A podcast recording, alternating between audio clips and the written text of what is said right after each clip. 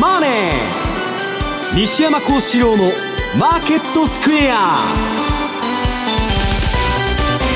こんにちは西山孝四郎と。こんにちはマネースクエア比嘉宏と。こんにちはアシスタントの若林理香です。ここからの時間はザ・マネーフライデー西山孝四郎のマーケットスクエアをお送りしていきますさあお盆ザお盆のさなかですが暑いですね、うん、西山さんも比嘉さんも。暑い暑いもう1か月雨ばっかだと思ったら今度はカンカン出るでしょ、えー、晴ればっかり。で市場参加者がちょっとまばらでね、うん、まあ、個人投資家のロビン・フッダーみたいなとこ出てるんだけどまあ、市場のね、えー、連関性がいいまいち失われて、まあ、それを無理に解説しようとすると まあ難しい相場なんですけども、一言で言うと、今の相場はね、はいえー、金融バブルの国有化が行な行われてまして、まずもうちょっと国家管理に入っちゃってるんでね、えー、まあ、当局が何するかと、うん、まあ、それだけがまあ焦点になっとるという相場なんですけど、今日はね、はい、あのー、私ね、あの前田さんを囲んで、はい、勉強会を長年やってるんですけど、はい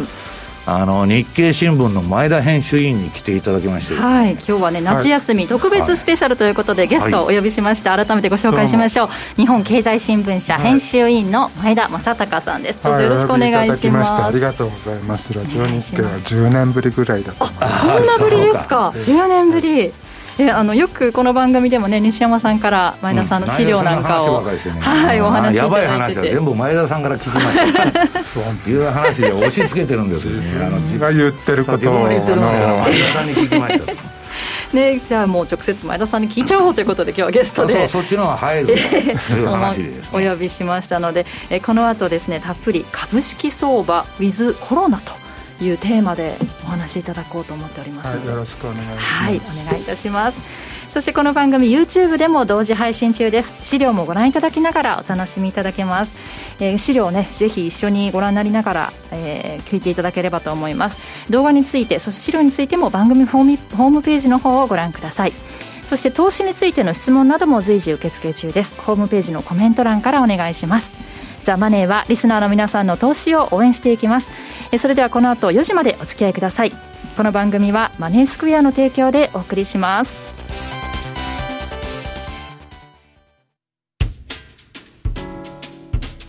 お聞きの放送はラジオ日経です。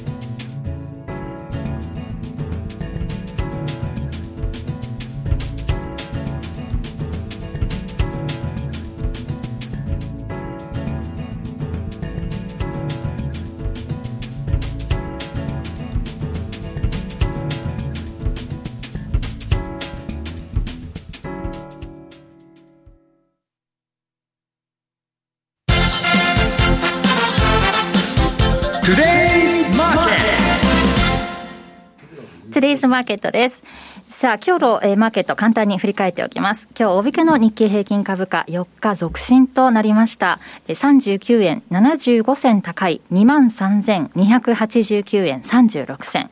トピックスはマイナス0.77ポイントの1623.38ポイントでした。そして為替ですが、現在ドル円は106円の7983あたり。ユーロ円が126円の2428、ユーロドルが1.181923あたりでの推移となっています。さあ、ではまずは比嘉さん。えー、夏枯れ相場とか、夏8月の相場なんて言いますが、ちょっと比嘉さんの見方が変わったというお話なんですが。そうですね、えー、えっと、これまで8月相場って、まあ、過去のデータからもですね株だ、はい、あ株安円高になりやすい月と、それが顕著に現れる月だよというお話をしてたんですが、はいちょっと今年はパターン変わってしまってるのかなと、実は思うところがありまして、最初にまあドルインデックス見ていただくと、このところって確かずっとドル安の相場が続いてるというお話もしてました。なので、まずここが円高、円を中心とした動きではなくなっていると、今年は。ドル中心の動きで、今、まあ、えー、ドルインデックスを見ても、ちょっとドル安のですね、えー、トレンドは一旦終了してますけども、ただやっぱり上重そうだよねという形状と。で、一方で、まあ、S&P500 のチャートを持ってきましたけども、こちらはまあ、我が春を謳歌するかのようなですね、相変わらずの勢いということなので、まあ、この辺を総合的に考えると、今年に関しては、株安円高のパターンっていうのはちょっとどうなのかなと、はい、まあ今日たまたま出てくる前にですね、実はとあるところでバフェット指数の世界版っていうのが出てたんで、はい、まあ持ってはきましたけれども、なんかまたこれが2018年の2月以来の、100というところ、まあ、節目と見られてるところらしいんですけど、ここに到達し始めたんで、はい、ちょっとバブルだよねみたいな、そんなニュースもちょっとあの目にはついたんですが、ちょっと今、ここからその勢いがですね、止まるかというとなかなか難しいんだろうなというふうに思うところもあって、はい、じゃあ8月相場って何で動くのといったところ、まあ、やっぱり個々の材料でですね、あの個々のた例えば通貨ペアが、やっぱり動くのみと、全体的に円高だとかドル安だとか、そういうような動きっていうのも、あまりまあ起こらないような感じになってくるのかなと、まあ、その代表といえるのがまあトルコかなと。ドルトルコリラのチャートを見ると、相変わらず、まあ、ドル買い。ドルは全般的に他の通貨に対して売られてるんですけど、うん、対トルコで見ると、どちらかというとまだ強い状況が続いていると。なので、このところ、クロス円って結構あの、欧州通貨を中心にですね、割とちょっとこう、円安の動きが強まってた中、トルコリラ円のチャートを見てもですね、まあちょっと、勢いを感じられない、上値の重い展開がですね、まだ続いている。はい、あるいはまあ個別というと、ニュージーランドドルとか、これもちょっと気になるかなと。うん、というのも、今週、えー、政策決定会合あったんですけど、マイナス金利に対してもですね、ちょっと発言があったと。はい、で、一方で今日 RBA の総裁からの発言を聞くと、オーストラリアの方は、えー、マイナス金利というのは真剣には考えてないと。全く違う発言があったりとかした部分があるので、まあ、ちょっとあのニュージーランドドルドルまだこれといったトレンドが出てるわけではないんですが、はい、同じオセアニア通貨でも多分ニュージーの方が少しちょっと弱含んでくる動きになるのかな、そのあたりがちょっとまた、えー、落ちてきたところ、ニュージーランドドル円なんかがまた少し円高に行ったときに、まあ、ちょっとポジションを持っておこうかな、買いの方をっていうようなのをですね、まあ、あの考えようかなというところなので、まあ、これまで言ってたちょっと見方に関しては、私はちょっと変えたと。まあ、津田が変えたかどうかわからないにしても、少なからずちょっと私は、えー、8月相場の見通しを変更しているということをまずはお伝えしたいなというふうに思います。ちょっとね、なかなか読みにくい動きが。ニュージーランドより形がいいよね、今。そうなんです、そうなんです。うん、同じオセアニアでもね。うん、はい。が続いていますが、お盆明け、8月後半はどうなるのかというところでありますが、さあ、えー、以上、トゥデイズマーケットでした。では、この後たっぷりお話伺っていきます。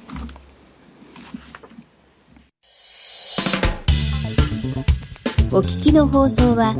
ラジオ日経です。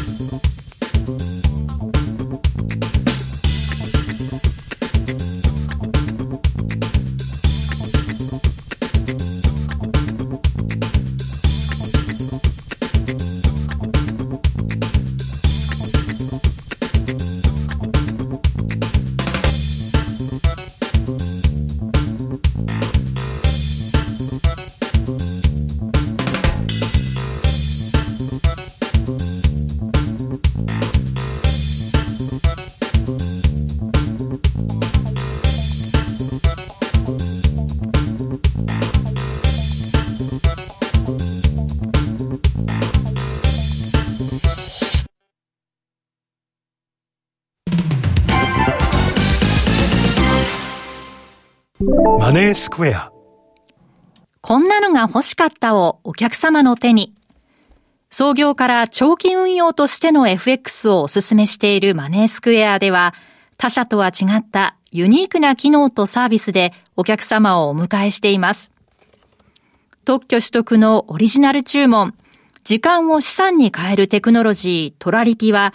リピート機能による長期運用に向いた発注管理ツールで、お取引にかかる負担軽減を実現。また、ユーザビリティを追求したトレード画面で、お客様の資産運用をシステム面でも支えます。このほか、お客様の運用をサポートするためのコンテンツも豊富にご用意しています。そして今なら、入金、お取引に応じて、最大50万円キャッシュバックされるお得なキャンペーンを開催中。まだマネースクエアの口座をお持ちでないという方は、ぜひこの機会に口座開設をご検討ください。マネースクエアではこれからもザ・マネー西山幸四郎のマーケットスクエアを通して投資家の皆様のお役に立つ情報をお届けしてまいります。毎日が財産になる株式会社マネースクエア金融商品取引業関東財務局長金賞番号第2797号。当社の取扱い商品は、投資元本以上の損失が生じる恐れがあります。契約締結前交付書面をよくご理解された上でお取引ください。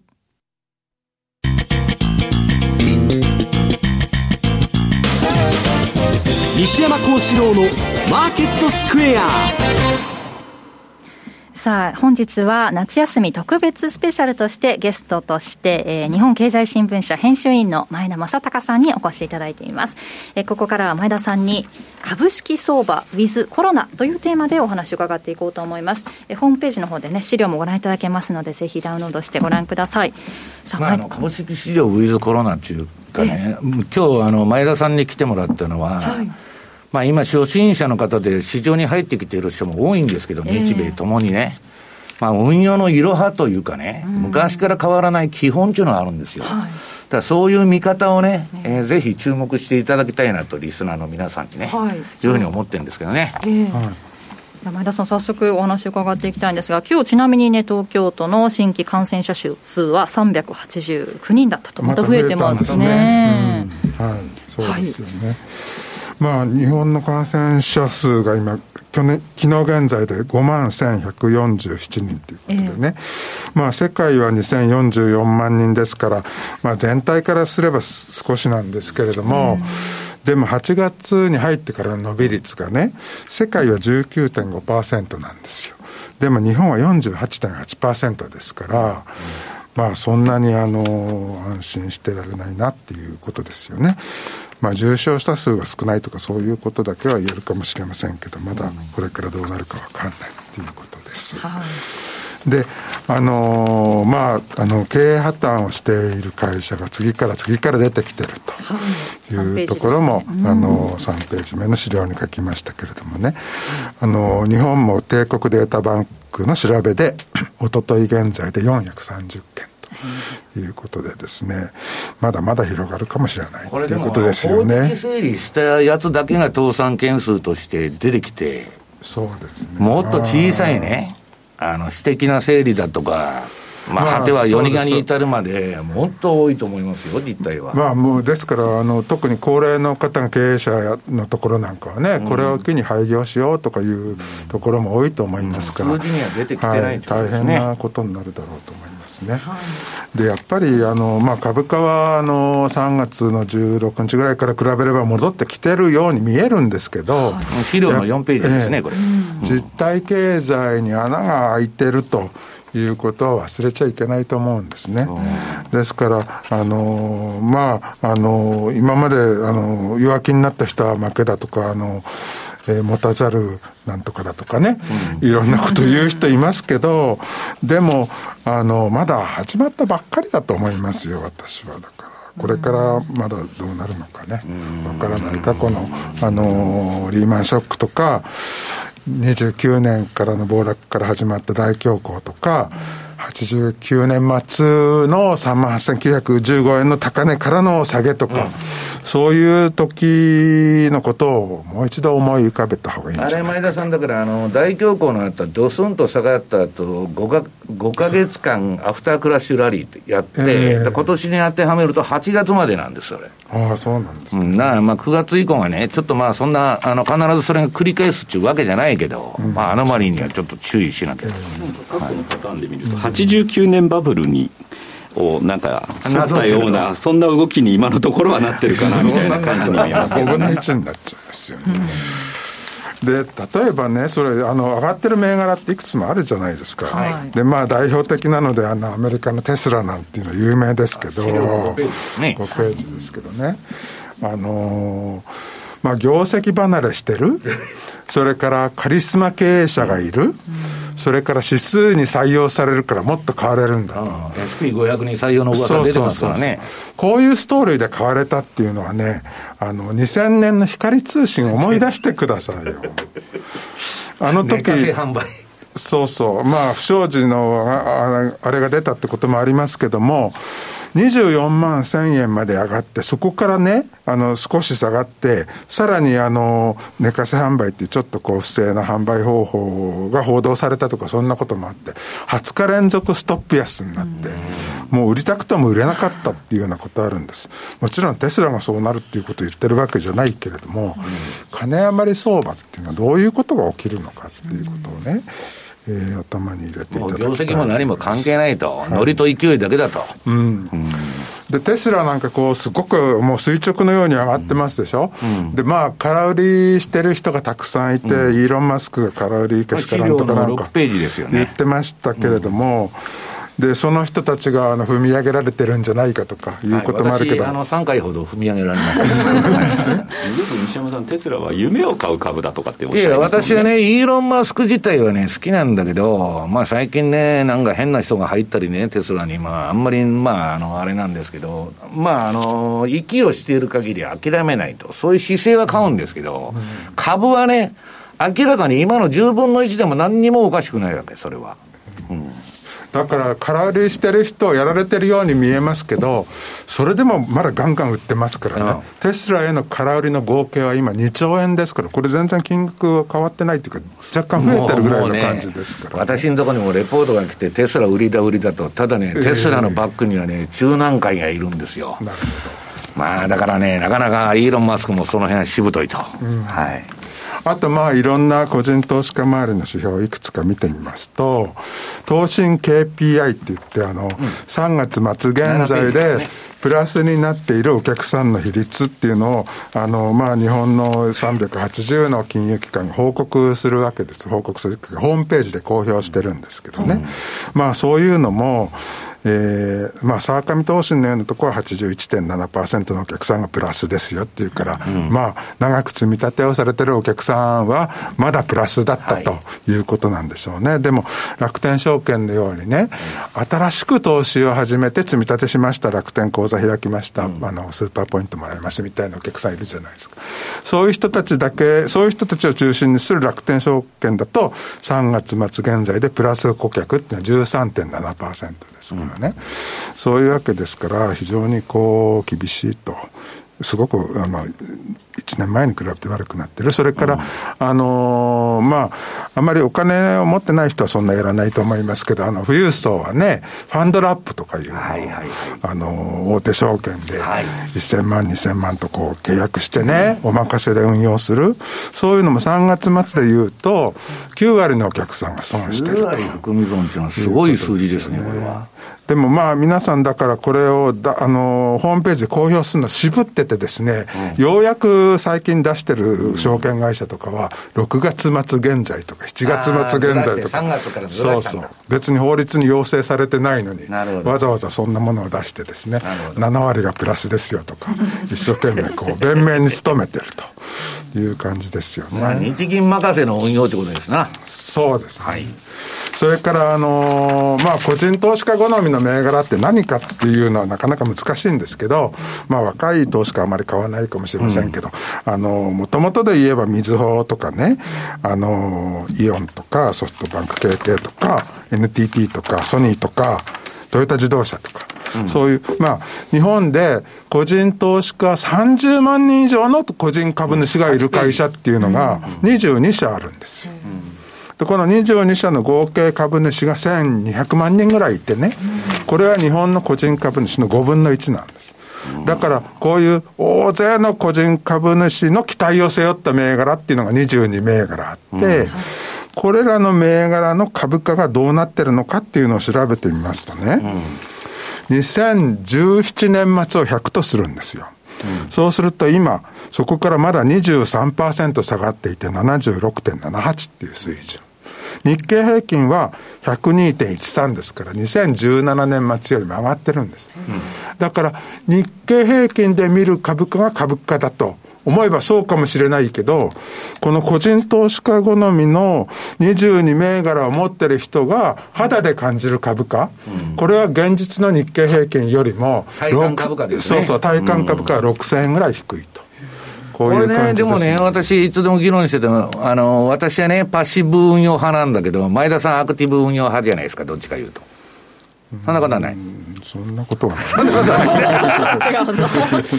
いや、だけど、アクティブ運用は全部破れてるっていう話ですよね、早い話は、俺。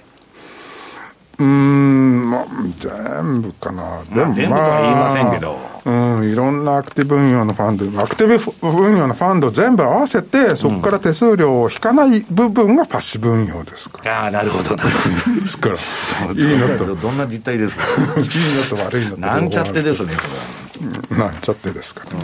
で、まあ、あの、GPIF ね、年金を運用しているところは、あの、日本で最大のとあアセットオーナーっていうか投資家ですけど、そこが、あのー8月3日に19年度の、8 7月3日か、ごめんなさい。19年度のあの運用成績発表しましたでしょ、で、2001年度から19年度までの19年間。の運用成績が、えーずーっと鳴らして長期でね、あの年率で2.58%だって言うんですよね。まあ、金融庁のホームページだと、積み立て投資みんなやりましょうと、想定リターン3%ですよって言ってるけど、GPIF みたいにね、あのーまあ、本当かどうか別として、一応日本のベストブライテストが運用してると。いう、そういうファンドが2.58%のリターンしか上げてないわけですよ。で、この GPIF はすごくでかいですからね。手数料率は0.02か0.03ですよ。で、あの、この2.58は手数料引く前ですよ。個人投資家は、ここから、例えばバランス型投資の平均信託報酬って1.14%ですから、2.58から1.14引くと1.44でしょなるほど。個人投資家が期待できるバランス型運用の収益は、GPIF 並みに運用してたとしても、1.44%だと。なんで低いんだと。そう。金融庁ホームページに嘘書くなと。そういう話ですよね。まあ、ですからね、あのーまあ、今、あの株式投資とか始める人は、金融庁のホームページ見て3%ぐらいいくんじゃないかとか思ってる人いるかもしれませんけど、そんな風にならない可能性も随分こう頭の中に入れといた方がいいと思いますよね。なるほど。はい。それから、まあ、あの、まあ、株価が上がらないと経済は成り立たないとか、資本主義成り立たないとか言う人いますけど、あの、別にあの、経済を成り立たせるために株価が上がるわけじゃないですからね。あの、下がるときは下がりますからね。本当そうなんですよね。ええで、まあ、あの、それでも長期で株価が上がるんだという議論をする人何人かいらっしゃいますよね。よく、あの、沢上投資の沢上さんなんかずっとおっしゃってるのは、要はまあ、日本はちょっと人口減りますけどね、世界ではこれから人口増えるんだと。人口増えれば、生活のためにいろんなものが必要でしょと。そういうものを買う人は必ず増えるんだから、世界の株価はずっと上がってきますよと。こういうことをおっしゃってるわけですよ。でもね、それはそうなんだけど、人口の増加率で言ったら、うん、1970年代の世界ですよ、2%をピークにどんどん下がっていって、うん、もうどんどん上がらなくなる、増えなくなるんです、増加率はね、まあ増えるは増えは増えますけどね、それから増えるところの大半はアフリカのような低所得国ですからね。あそこしかフロンティアが残ってないと。えーだから、あの、まあ、沢上さんがおっしゃるように、あの、そういう需要はあるのかもしれないけど、そのパワーはどんどん弱まっていくと考えた方がいいかもしれない。それから、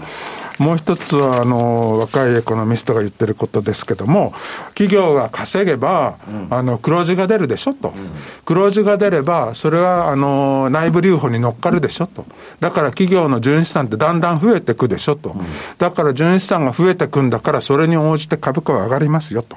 こういうこと言う人いるんだけど、でも、純資産が価値があるかどうかっていうのはね、その純資産が有効に活用されてるかどうかだけじゃないですか。うん例えば私の家からは新宿の高層ビルが見えるんですけど、うん、あの中で企業がちゃんと活動してれば高層ビル価値がありますよ。だけど中の会社が活動しなくてお店がみんな閉まってたらそんなの破壊しと変わらないじゃないですか。企業だってね、純資産たくさんあったって、それ有効活用して稼いでれば、それは価値があると思いますけども、あのー、資産効率がどんどん下がっていれば、それはいくら表向き価値があったって、それは減損処理を先送りしてるだけであってね。あのー、だから PBR って昔3倍ぐらいあったと思うんですけど、今1倍どうのこうのか言ってるでしょ。で傾向的に下がってるんですよね。だから純資産が増えるから株価が上がるっていう、その議論もどうかなと思ってるんです、ね、僕はね、PBR も、P、あの PR も信じてない私が見たの PSR って株価売上高だけなんですよ。なるほど。はい。まあ、そんなことなので、あの、株式投資っていうのは本当にプラスサムゲームなのかと。僕、一応プラスサムって言ってるんですけど、それはね、政府があの一生懸命上げようとするじゃないですか、支持率、あの政治家がね。うんまあ、そういう理由でプラスサムと言ってるんですけど、うん、今がそうですよね、まさに。えー、まあまあ今ね、短期的にはそうかもしれないけど、うん、でも日本の生産年齢人口っていうのは、2065年にかけて年率1.1%ずつ減っていくんですよ。うんで、まあもちろん、あの、女性で働く人が増えるとか、高齢者が働くとかいいけど、そうなの限界ありますしね。海外から、あの、人が移住してくるとかいう人もいますけど、それだって、日本人が減っていくペースなんていうものには、とても追いつかないですから、ですから、あの、13ページ目にありますように、人口は2065年にかけて6割になるんです。6割はい。今の、生産年齢人口、20, 20歳から65歳まで、64歳まで、生産年齢人口、6割になるんです。だけど、例えば GPIF 公的年金は、日本株が65年にかけて2.3倍になるっていう、こういう前提で運営、運運用してると言うんだけど、本当なんですか 分からんと。ああ、まあね、少子高齢化はね、うん、クルーグマンもね、あんだけ日本は緩和不足で金ばらまいたら景気よくなるんだと。だけどニューヨークタイムズでごめんなさいして、日本のね、えー、その失敗は少子高齢化に原因があると。言っとるわけですよ、うん、最初はね、こんなミクロ経済の話だから関係ねえとか言われてたんだけど、結局少子高齢化だと、彼も土下座してるわけですよ。うんだからまあ、デジタル化がどんどん進んで、あのー、生産性が上がるんだね、そういう議論はありますけど、デジタル化にどういうイメージをお持ちですかね、皆さんね。私はね、便利にはなるかもしれないけど、豊かになるイメージあんまり持ってないんですむしろね、私は賃下げ圧力がかかるだけだと思ってるんですよ。うん、うん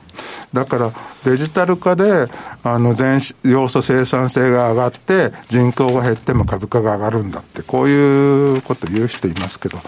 うん、どうかなっていう感じなんですよね。まあ、それで、まあ、日本経済研究センターって私があの数年前、あの、勤めたところですけど、そういうところも最近、あの、中期予測を出しましてですね、うん、標準シナリオと、それからコロナ禍が収束しない悪魔のシナリオと両方出したんですけど、まあ悪魔のシナリオで言ったら、もう2029年度以降は日本はずっとマイナス成長ですよと。こういうことのようです。結構きつい話です、うん、そうです。そうするとね、あの、15ページにありますように、株式投資の目的って、リターンの追求でいいのかと。まあ、長期投資がね、果たして成り立つのかっていう話ですよね。そうそうそうそう。値上がり益と配当？うん、そんなのあるのと。いや、もちろんたくさん銘柄ありますからね。その、上がる銘柄もあるし、下がる銘柄もあるし、それはもちろんですよ。うん、だけど、全体としてどうなのと。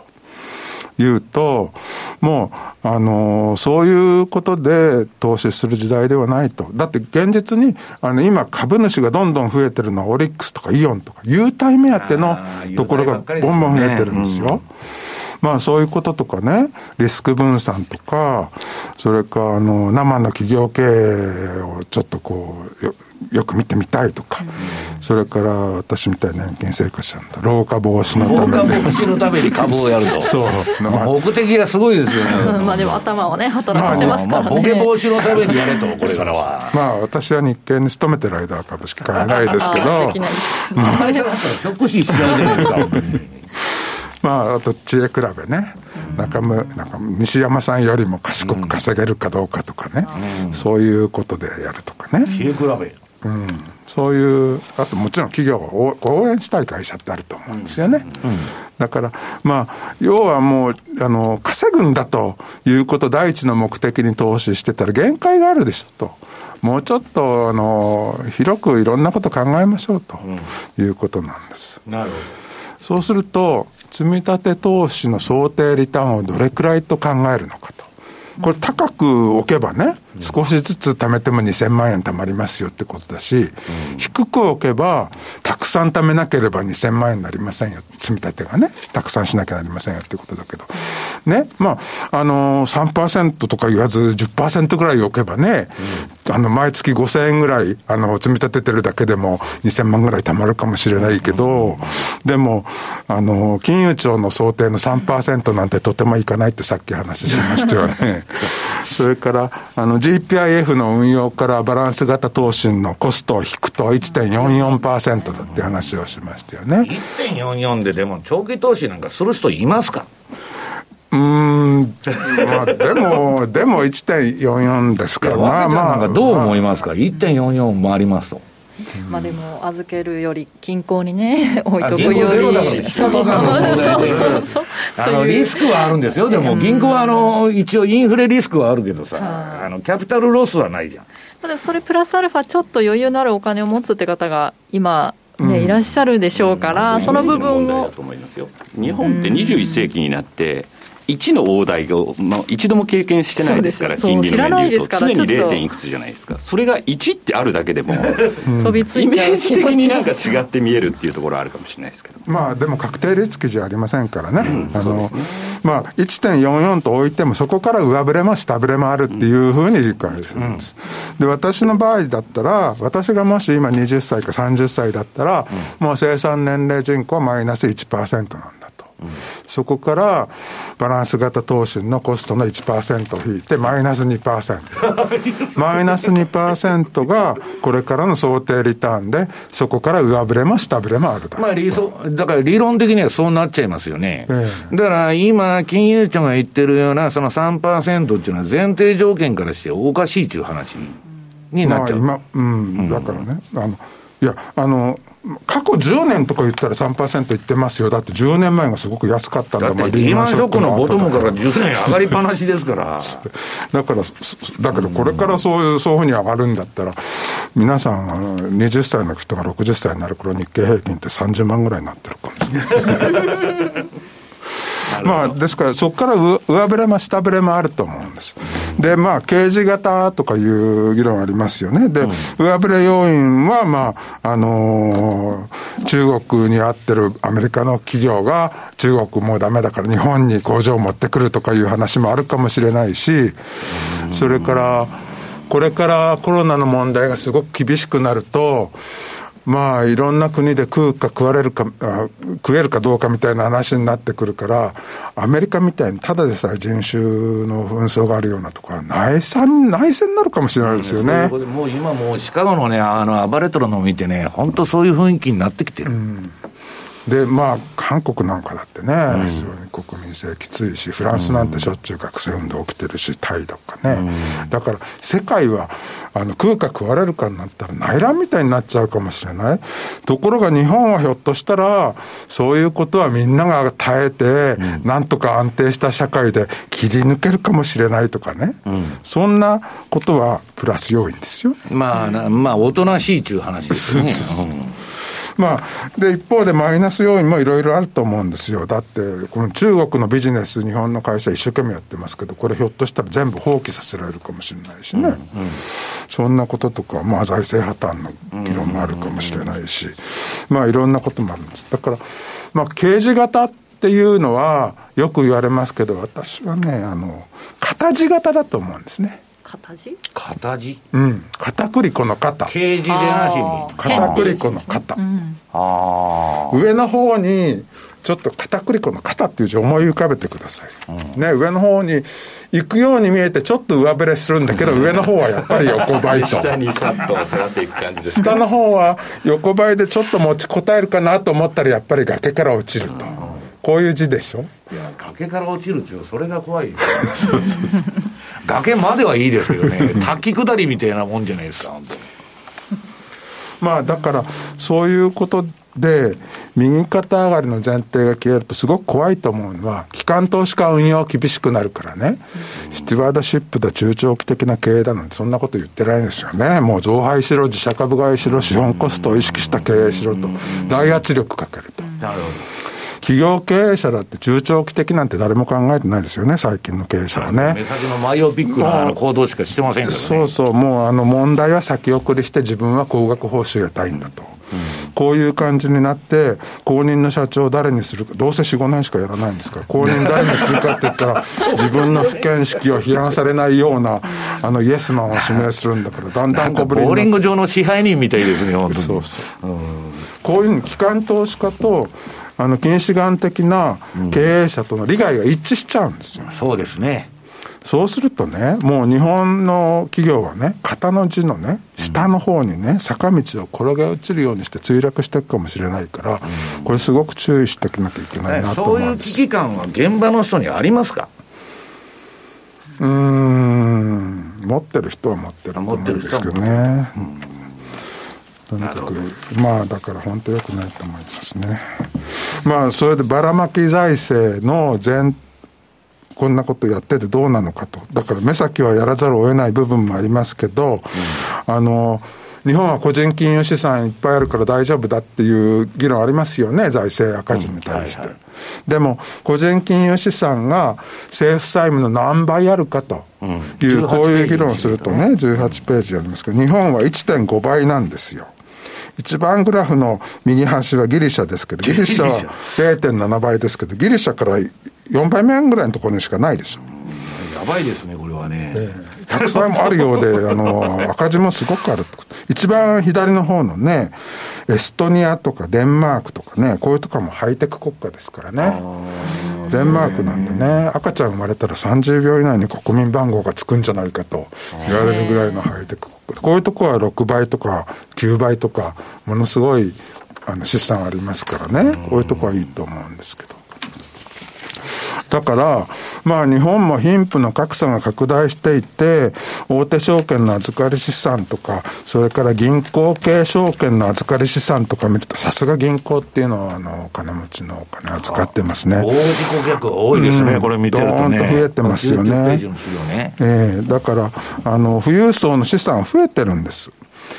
増えてるんだけど、でもじゃあ財産税をドーンとかけてね、彼らの資産没収すれば財政赤字がなんとかなるかって言われるとですね、それがね、またこれが中途半端なんですよね。どこで線引くかっていう話ですよね。うん、だけど、例えば3000万円から3000万円以下の人に財産税かけますよって言ったら、それはだって老後に1000万円いってるのに、ね、そこでもう取られちゃったら老後なんかなくなっちゃう。そういうとこ取れないでしょ？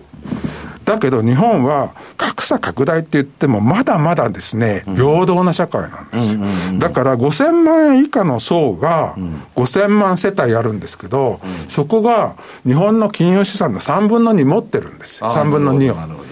からそんなところにかけられないでしょ、うん、だから、すごい金持ちはいるかもしれないけど、日本の超富裕層が貧乏なんですよ。うん、アメリカの超富裕層は金持ちなんだけど。ど中国とかアメリカの金持ちともう全然レベルが違う日本の超富裕層が貧乏なもんだから、財産税なんてやったってですね、あの、大して税収にならないですよ。焼け石に水だと。1億円以上の9割没収したってね、うん、300兆円ぐらいしかならないですよ。うん、そうすると、まあ、負債に比べたら、あまりにも少ないと。そう。だから、とてもじゃないけど、財産税で切り抜けようなんていうのは無理なんです。無理ですね。ずっと財産税の議論なんて現実的でないからできないと。うん、で、このままどんどんいったらいきなり財政破綻。こういうリスクだってありますよね。だからこれだから21ページの資料ですよね。うん。これはね、いきなり破綻のリスクって書いてますまあ、どういう感じの順番で来るんですか、前田さん。わかんない。でも、いきなり破綻とかなったら、それは円は暴落するでしょうから。うんハイパーインフレになるでしょ？だからもう世の中が、まあトランプ以後ですよ。もう何でもありになっちゃってるじゃないですか。うんだまあ結局ね、コロナもそうだし、こんなことにまさかなると思わなかったと、うん、まさかの坂ばっかりなんですよ、最近。この前、だから、ピクテの市川慎一さんっていうシニアフェローエコノミストの人が、多分、主なエコノミストで初めてだと思うんですけど、日本の財政破綻を警告するリポートを8月11日に出してるんですよね。で、で、市川さんは財政破綻っていうのは、まあ、かなりの確率であるから、うん、だから、それから身を守るために、もっとあの、株式とかたくさん持ってた方がいいですよと。うん、こういう議論してる。ね、自国通貨建てでは、そのインフレに確かにね、前田さん、連動するじゃないですか。はい、だからベネズエラとかアルゼンチンとか株価は自国通貨建てではものすごく上がってますドルベースで結局株持ってても、ね、減価しちゃうよね、日野さん。そうです、ね、まあ、それはそうだけど、預金よりはいいです。あ、預金よりはまし、まあ、パンなるよりはましだと。うん。うん、まあ、だから、だけど、日本の株ってペーパーレスですよ。政府が証券会社の口座凍結するって言ったら、もう何もないんですよ。何もできない。売ることもできないし、買うこともできないそう、うん、金の地金だってね、自分の家の金庫に置いとくんならいいかもしれないけど、どっかの貴金属商の口座に預けてあるんだったら、そんなもん凍結するって言われたら終わっちゃいますよ、ね、まあ預金封鎖みたいなもんですよね。だから、引き出し分何もできない。あるんです預金封鎖っていうこと自体が。いや、まあ前にやってますから。系譜ってか、今日預金封鎖みたいな、突然言われるんですよね。いや、あれは、今日から何とかって、あの新聞の一面に載るんですよ。はいはい、だからそんなことが。まあそんなことがないように、えー、皆さんないよないないに越したことはないし私もあったら困るのでないように。私もあったら困る。私も困 ってるんですよねないようにやっぱりあの真剣に仕事しなきゃいけないっていうことです 結局そこですから 結論は仕事せえとそうですね。なるほど。そういう感じです、ね、まあでもこう欧米よりもすごく遅れている投資教育なんかもねすごく遅れているって言われていた日本でやっとこう盛り上がってきて SNS とか YouTube なんかでこう投資するんですよって教えてくれる人がたくさんいる中で何をどういう情報を得てどう進めていけばいいのかっていうのは本当皆さん今迷ってるところだと思うので。ねねでもなんかこう大恐慌以来のなんか大変動が起きるとかいうような時でしょ、だから皆さんが学校で習ったようなことがこれから通用するのかどうか分かんないんですよ。だからやであの日経新聞だっていろんな記者編集員がいていろんなこと書いて、あの私が読んでも本当かなとか思うようなのを 書いてる人もいますけどね。フェイクニュースですかだけどあの嘘とかいうわけじゃなくてそれはあの根拠があって書いてることなんだけれども本当にこれからの世の中がこういうふうになるのかどうかちょっと分かんないなと思うようなこともたくさんあるわけですから皆さんも頭頭を柔軟に持って、いろんな情報をあの集めて、うん、あの臨機応変に対応できるようにしとく、ね、相場の本なんか読んでなくて、もう歴史の本しか読んでないの、昔の一次大戦の後から今までぐらいのね。だから本当にね、あのわれわれ、まあ、マイオピックで全然ね、目先のことしかね、今日の夕飯何食おうとか、そんなことぐらいしか考えないんだけど、歴史の中でね、我々今どこに立っているのかっていうのはね、うんちょっと本当に頭の片隅に置いといた方がいいような、後から振り返ってみたら、ああ、前田さん、あの時はやっぱり天気だったなと、ね、比嘉さん、そうだったなと。いうことになるかもわからないような局面が今来てるんじゃないかと思うんですよ。だからよく西山さん、最近番組の中で、これまでの常識は非常識に変わるかもしれないみたいなこともよく言うじゃないですか。うん、いうかね、私が見てると、昔と同じことやってんの。で、今ね、大体1930年の巻き直巻き戻しあ、焼き直しみたいで、まあ、レーダー利用の分析をね、この番組でも紹介したりしてるんだけど、まあね、あのー、本当難しい時代になってきたと。と、前田さん、運用庁の結論として何したらいい？そう。うん、わかんない。分散はやっぱりでも必要です、ね、まあ、分散は必要だと思いますよね。この最後の証,、証券自動売買のが結構聞かれるんですけど、はどんなふうに捉えてますか？証券ベンチャーですか、えーえ資料のところに。最後の23ページですけど、これあの最近の決算全部まとめたんですけど、やっぱりあのいろいろな工夫していろんなアイデアでしょあの、ね、サービス提供してるんですけどいかんせんお客さんが数は多くても一人一人の金額が少なくすぎてとてもロビンフッダーみたいな感じになってるロビン・フッターなんてあんな何百万人も人いないですもん、せいぜいね。う。うん、何十万もいない。ロビン・フッターはね、こう見えてね、一あの顧客あたり50万あるんですよ。まあ、日本のね、そういうのより非常に多いわけ。その、なんか小口投資家とか言われてるけどね。うんだから、それでもう広告するお金もあんまりないもんだから、とにかく伸びないでしょ、うん、赤字がものすごいんですよ。うん、あの、ここに 10, 10社ぐらい書きましたけど、この、あの、直近の決算の赤字の合計額が199億円。うんで、あの、これらの会社の資本金の合計額は754億円だけど、純資産は384億円しかありませんから、要するに累損が369億円あるわけ。うん、それだけ使っちゃったってことですよね。それであんまりお客さんも集められないっていうことですから、まあ、このこの後フリーキャッシュフロー的には相当厳しくなってきますよね、うん、だから次、資金調達できるのかどうかね、ワンタップバイとかいう会社は、ペイペイ証券っていうことでこう、衣替えして再出発する。っていうことですから、まあ、要はソフトバンクグループが後ろ盾になって、こう、ちょっと横にずれていくって感じですよね。だからまあ、そういうふうにもう、あの、抜本的に何かやって、あの、次の展開に移ると。いうようなところがこれから出てこざるを得ないんじゃないかな試行錯誤の先に、ね、進化が成長がなってるのかもしれませんが今皆さん勉強中まさに勉強中というところなんですかね、いろいろ株式相場ウィズコロナというテーマで前田さんにお話しいただきました。あの大変参考になりました、はい、ありがとうございました。以上西山、えー、FX マーケットスクエアでした。お聞きの放送は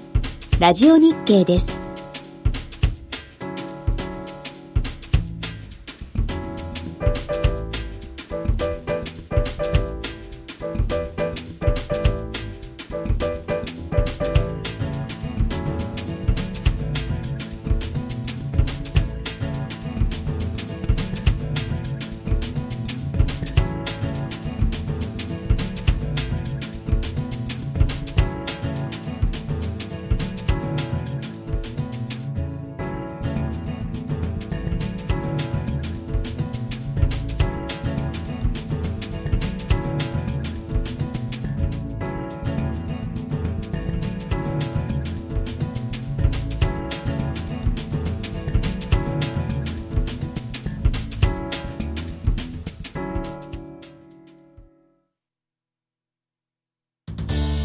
少なくなってきました。もう、えー、ゲストに今日は日本経済新聞編集員の前田正孝さんをお招きしてお送りしました。本当に淡々とね鋭い指摘、ありがとうございました。楽しかったです。また。ぜひ来てください。これにここりず前田さん、ぜひ来てくださいはいさあ今日ここまでのお相手は西山幸四郎とマネースクエア比嘉宏と若林理香でしたさようなら